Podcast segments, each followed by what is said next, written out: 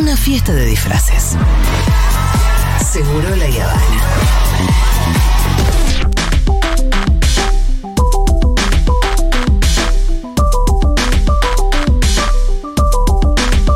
Con el lanzamiento del plan Conectar Igualdad se está dando un nuevo debate que tiene que ver con el eh, software libre versus las licencias eh, Microsoft o si deberían convivir, si no y demás.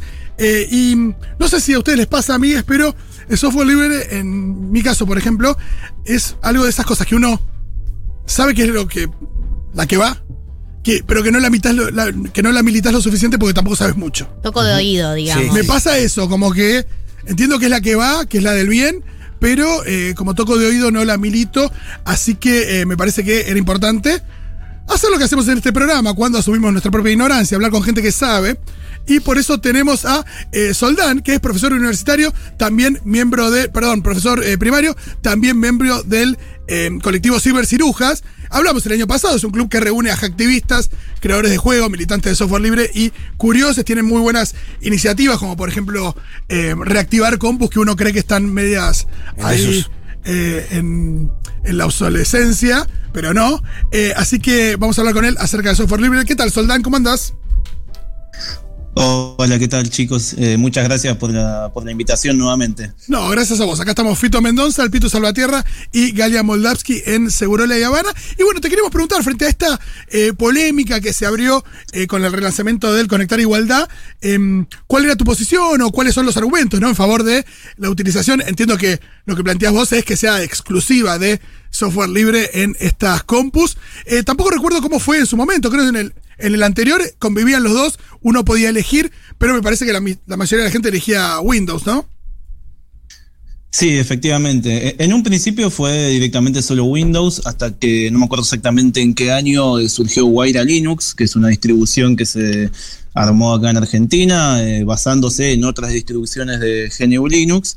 eh, y entonces ahí empezaron a convivir. Pero cuando conviven las dos distribuciones, lo que sucede es básicamente que es- se va por lo conocido que es, eh, que es Windows. O sea, está la falsa idea de, no, tenemos que darle la opción de elegir a la gente, pero cuando... eh, cuando pasa eso, en realidad no, no se elige, van a lo que a lo conocido, a, a la herramienta que conocen. Que la Y ahí está el ¿no? problema.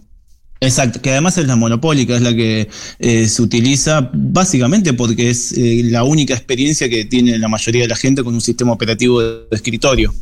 Eh, en el caso de, seleccionar Linux, pues, digo, la gente también imagino que lo hace no solo porque es la conocida, porque marketineramente la ubica, sino que también es porque quizás es la que sabe usar, la que siente que va a ser más fácil de usar. Eh, ahí, con respecto de si una persona, un estudiante, ingresa a Linux, eh, automáticamente, digo, es tan eh, intuitivo como Windows, es más intuitivo, requeriría algún tipo de capacitación. Sí, mirá, lo que se, se habló mucho hoy en estos días, sobre todo viniendo incluso de respuestas oficiales del lado del ministerio, es que eh, justamente era esa la excusa, ¿no? Que el- los chicos no y las chicas no lo saben usar, no lo conocen, no lo van a entender, cuando la realidad que, que sucede hoy en día en las escuelas es que la mayoría de los jóvenes eh, tienen eh, experiencias no con, e- con equipos, con computadoras de escritorio, con laptops, sino con celulares y con tablets. Están medio eh, ya desfasados la utilización de un sistema operativo de escritorio. Entonces, en el mayor de los casos, eh, la, la experiencia va a ser la primera, va a ser su primera experiencia con un sistema operativo de escritorio, ya sea Claro, no Windows están tan acostumbrados tampoco a Windows XP o a Windows 10 o el que sea. Claro, no, no van a- no están acostumbrados a ninguno de los dos. Entonces, va a ser exactamente la primera experiencia en ambos. Y, y, a- y además hay que rescatar que hay una idea como que, que el que usa Linux está atrás de una terminal manejando la Matrix. eh, y eso es una idea que está desde los años 90, que fue instaurando eh, Microsoft con su lobby. Cuando hoy en día eh, no es así. Las distribuciones que de GNU Linux eh, tienen sistema, eh, son súper sencillas de utilizar, súper amigables. Y además hay que recordar que hoy en día la mayoría de las personas que usan una computadora de escritorio o laptop utiliza aplicaciones en la web. o Google Drive, YouTube, Twitch, lo que sea. La mayor experiencia pasa por un navegador web. Y el navegador web está en todos los sistemas operativos. Claro, ahí te quería preguntar eh, eso. Respecto en realidad de, de la utilización eh, ¿cuáles serían las ventajas también? Porque uno dice, bueno, software libre. ¿Cuál es la diferencia entre el software libre Claro, y hay- el otro software? ¿Y eh, cuáles son las ventajas? Y, y por qué deberíamos militarlo? ¿Por qué por una cuestión, si querés, de principios, valores? Eso, eso a mí me interesa saber, ¿no? Porque es como que eh, me falta como el fondo de la cuestión sobre el tema del software libre. Entiendo como- que eh, para no alentar monopolio me parece que ya es un buen argumento, pero, pero digo, atrás de Linux podría haber eh, otra empresa del mal, o no la hay, o cómo funciona. Sí, sí, de hecho hay muchas empresas del mal que están atrás de Linux, o sea, tampoco podemos, eh, podemos eso, ser entonces, tan ¿Cuál es el- el- la ventaja o el, o el valor del software libre? Mirá, hay, hay muchos. En este caso, si pensamos, primero tenemos que pensar que eh, estamos eh, ofreciendo computadoras que el Estado está ofreciendo, ¿no? Y que, la, eh, que venga con Windows significa que hay que pagar una licencia, una licencia que se paga en dólares. Eh, convengamos que en nuestro país los dólares eh, no, le, no le sobran. Entonces, por un lado lo puedes pensar desde el lado económico, que te estás ahorrando eh, fuga de divisas en cierto sentido. El, el software Por el otro- es gratuito.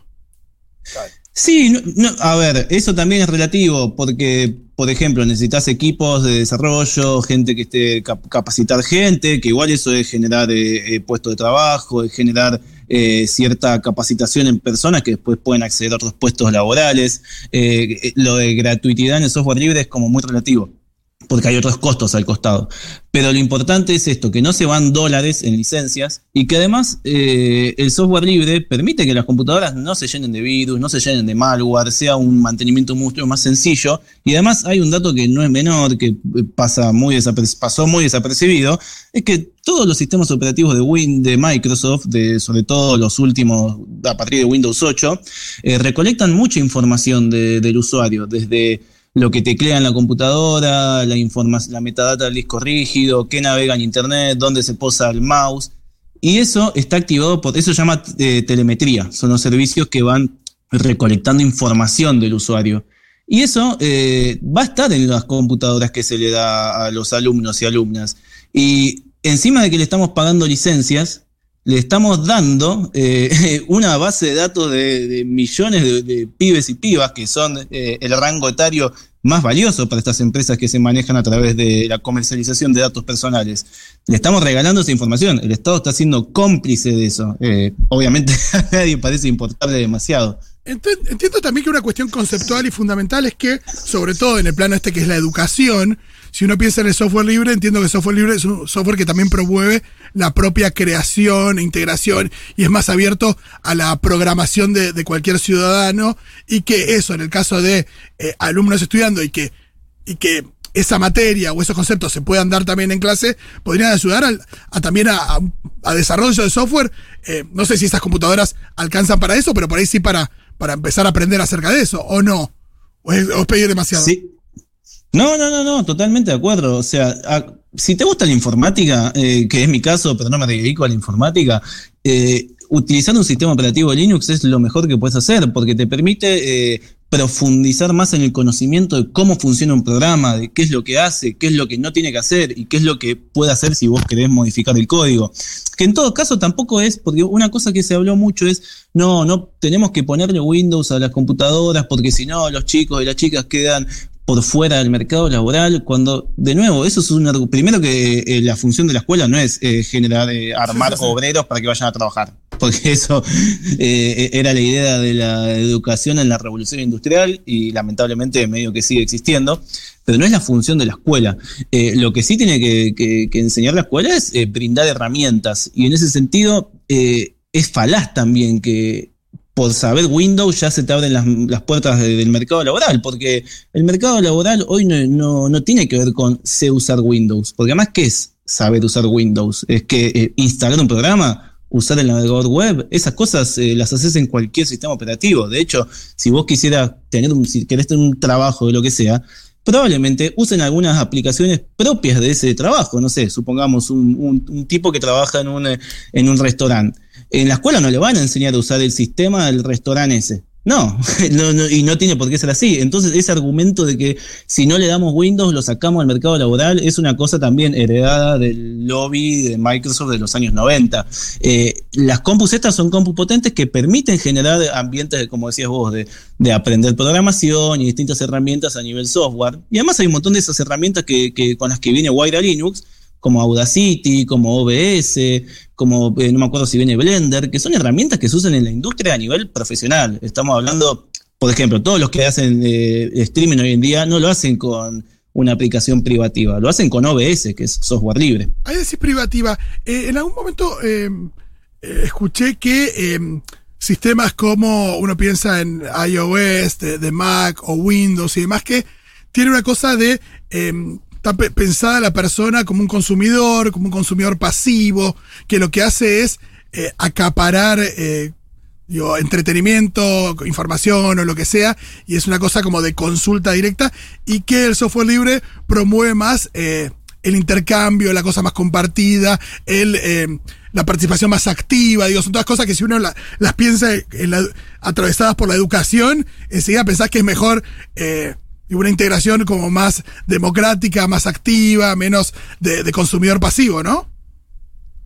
Sí, totalmente. Eh, es la esencia del software libre. El software libre se sustenta en la comunidad de usuarios y usuarias que activamente ya sea ayudan en foros, responden preguntas, participan generando código eh, o simplemente son eh, personas eh, difusores de, la cultura del software libre. Eso es algo propio del software libre que no existe en las demás, no existe en Microsoft, no existe en iOS. es algo muy propio del software libre que, como bien decís vos, está muy bueno lo que decís, genera una idea de comunidad que es súper trasladable a la escuela y que tiene que ver con esos valores comunitarios y de aprendizaje y de aprendizaje aprendizaje comunitario, que eh, justamente son los que la escuela tiene que propiciar, una participación activa. Lo que sí no hay que también pensar que eh, tenemos que usar software libre para, no sé, intentar generar, eh, no sé, programadores o perfiles de, informática, sino más bien usar software libre en la educación porque tiene un montón de beneficios, porque tenemos un sistema operativo que se generó en el Ministerio de Educación y que el mismo Ministerio de Educación esté diciendo, no, bueno, ahora vamos a poner también Windows, es ningunear a los equipos de, de, que estuvieron trabajando, que estuvieron generando contenido, que estuvieron acomodando ese sistema operativo. También es un poco cagarse en esa gente. Eh, acá, Galia, te hago una pregunta. Eh, ¿Linux es el único sistema operativo libre que podría ser utilizado? No, no, no. Eh, el mundo de Linux, en el mundo de Linux hay una cantidad de sistemas operativos de todo tipo. Eh, Linux es el, núcleo del sistema operativo. Después hay un montón de otros sistemas que Wire Linux, Ubuntu, Debian, eh, bueno, y podemos contar un millón más. Lo que se hizo acá en Argentina es tomar una distribución que ya existe y que tiene muchos años, que se llama Debian, y modificarla para las necesidades que, tienen las computadoras que se van a repartir, que se a repartir en el plan de conectar igualdad. Así se armó Guaira Linux, que es una distribución que tiene un montón de software educativo, que eh, tiene una interfaz bastante tuneada para que sea sencilla y fácil de entender, que de nuevo no deja de ser igual que cualquier eh, sistema operativo moderno. Hay una pregunta que la voy a hacer desde la más completa ignorancia a nivel fantino. Adelante. Pero tiene que ver con una percepción que por ahí yo he tenido, que por ahí he escuchado y que indicaría que a veces el software libre tiene esto de que no parece por ahí porque es menos marketinero, por ahí porque tiene menos guita de diseño, digo, no tiene a Steve Jobs y todo su equipo atrás, em, pero como que si fuera menos em, amigable a la vista, eh, atractivo visualmente, como si pareciera más Menos accesible. O por eso pareciera más, más de antaño, digo, porque por ahí no, no se lo ve tan eh, colorido y amigable como, como otros. Es una deuda pendiente, tiene software libre, estoy diciendo cualquier cosa. Eh, ¿Qué opinas al respecto? No, no, bueno, es, parte un poco de, de, de, lo que decía antes, que hay como un cierto discurso que, que trata de pintar al software libre de una manera, porque en un momento fue así, como vos decís, eh, era más tosco, por así decirlo. Eh, hace varios años que ya es muchísimo más accesible, muchísimo más lindo eh, en términos estéticos, si querés.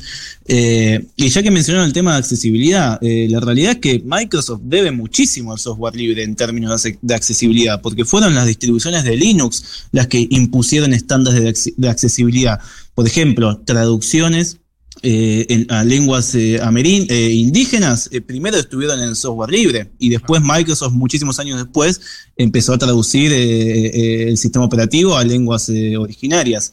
y en cuanto a lo estético, no, hay de todos los colores, o sea, hay sistemas operativos que son muchísimo más lindos, mucho más amigables, hay algunos que tienen interfaces que quizás puedan parecer más toscas o no tan, eh, no sé, visuales o lindas, pero hay de todo. La realidad es que las, los sistemas operativos eh, modernos de Linux, los más conocidos como eh, Ubuntu o, Fedora, tienen interfaces súper eh, super hermosas.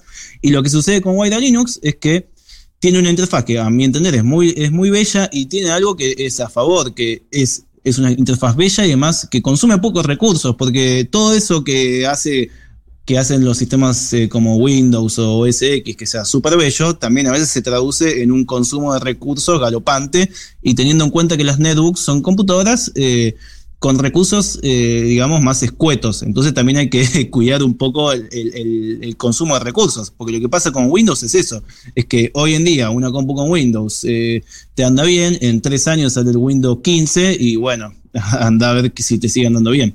Clarísimo, hay muchísimos mensajes, eh, muchos oyentes contando de los sistemas que usan. Acá Pablo dice sobre la estética, yo uso Linux y uso KDE Neon como sistema operativo, o Neon, qué sé yo, que es hermoso. Fíjate las capturas de escritorio Fito, las voy a chusmear. Eh, buenísimo, la verdad muy que. bello, muy bello KDE, sí. Hay muchos, hay muchos mensajes. Hay uno que me parece que tiene un argumento que para mí es irrebatible, eh, además de todo lo que dijiste que me parece que son fundamentales y quedó clarísimo, eh, nos dicen por acá, hola Fito, mi papá es informático y cuando éramos chicos nos enseñó la importancia de Linux con la escena de Jurassic Park, donde la nena es la única que puede cerrar el parque porque es la única que aprendió a usar Linux en un curso de la escuela. Fue hace 20 años eh, y me quedó grabado para siempre. Mirá. Ya lo sabes entonces. Jurassic Park nos sigue enseñando. Qué, qué hermoso que el cine esté en todo. Si tenés que eh, nada, levantar los sistemas de un parque de dinosaurios que se está desmadrando porque hay un tiranosaurio Rex suelto. Te vamos a llamar a vos que sabes eh, Lo vas a poder hacer con Linux y no con Windows. Perfecto. Avísenme cuando, cuando esté el parque de dinosaurios, yo voy. Bueno, eh, acá nos dicen que hay que hablar de la obsolescencia programada. Es, es el tema del que hablamos la, última vez que charlamos con vos, eh, Soldán. Es tremendo eh, la basura que genera y el laburo que hacen en ciberseguridad en ese sentido es muy importante. Si querés, hacete un pequeño resumen de el laburo que, que estuvieron haciendo en ese sentido y con eso cerramos la nota. ¿Te parece? Perfecto. Sí, lo que hacemos con cibercirujas eh, es básicamente tratar de poner en cuestión esto, todos estos temas que tienen que ver con cómo usamos la tecnología, cómo, cómo nos atraviesa la tecnología y tratar de llevarlo al común, a lo cotidiano. Y parte de llevar eso al, a lo cotidiano tiene que ver con la obsolescencia programada, es decir, ver cómo nuestros dispositivos tecnológicos rápidamente quedan obsoletos, no porque se rompa a nivel físico, sino porque a nivel software, es decir, sus aplicaciones, hacen que eh, dejen de funcionar o funcionen muy lento, porque, bueno, las necesidades de software que imponen las empresas son cada vez más eh, pesadas para esos dispositivos. Entonces, desde Ciberciruja, por un lado, tratamos de combatir la obsolescencia programada mediante la difusión de la utilización de software libre, y también al mismo tiempo eh, generamos eventos eh, sociales y espacios culturales donde poder juntarnos, mostrar estas cosas, divertirnos, eh, tomar alguna cerveza y también instalar algún Linux, ¿por qué no? Buenísimo, muchísimas gracias Soldán, nos vemos la próxima. Nos vemos, muchas gracias chiques.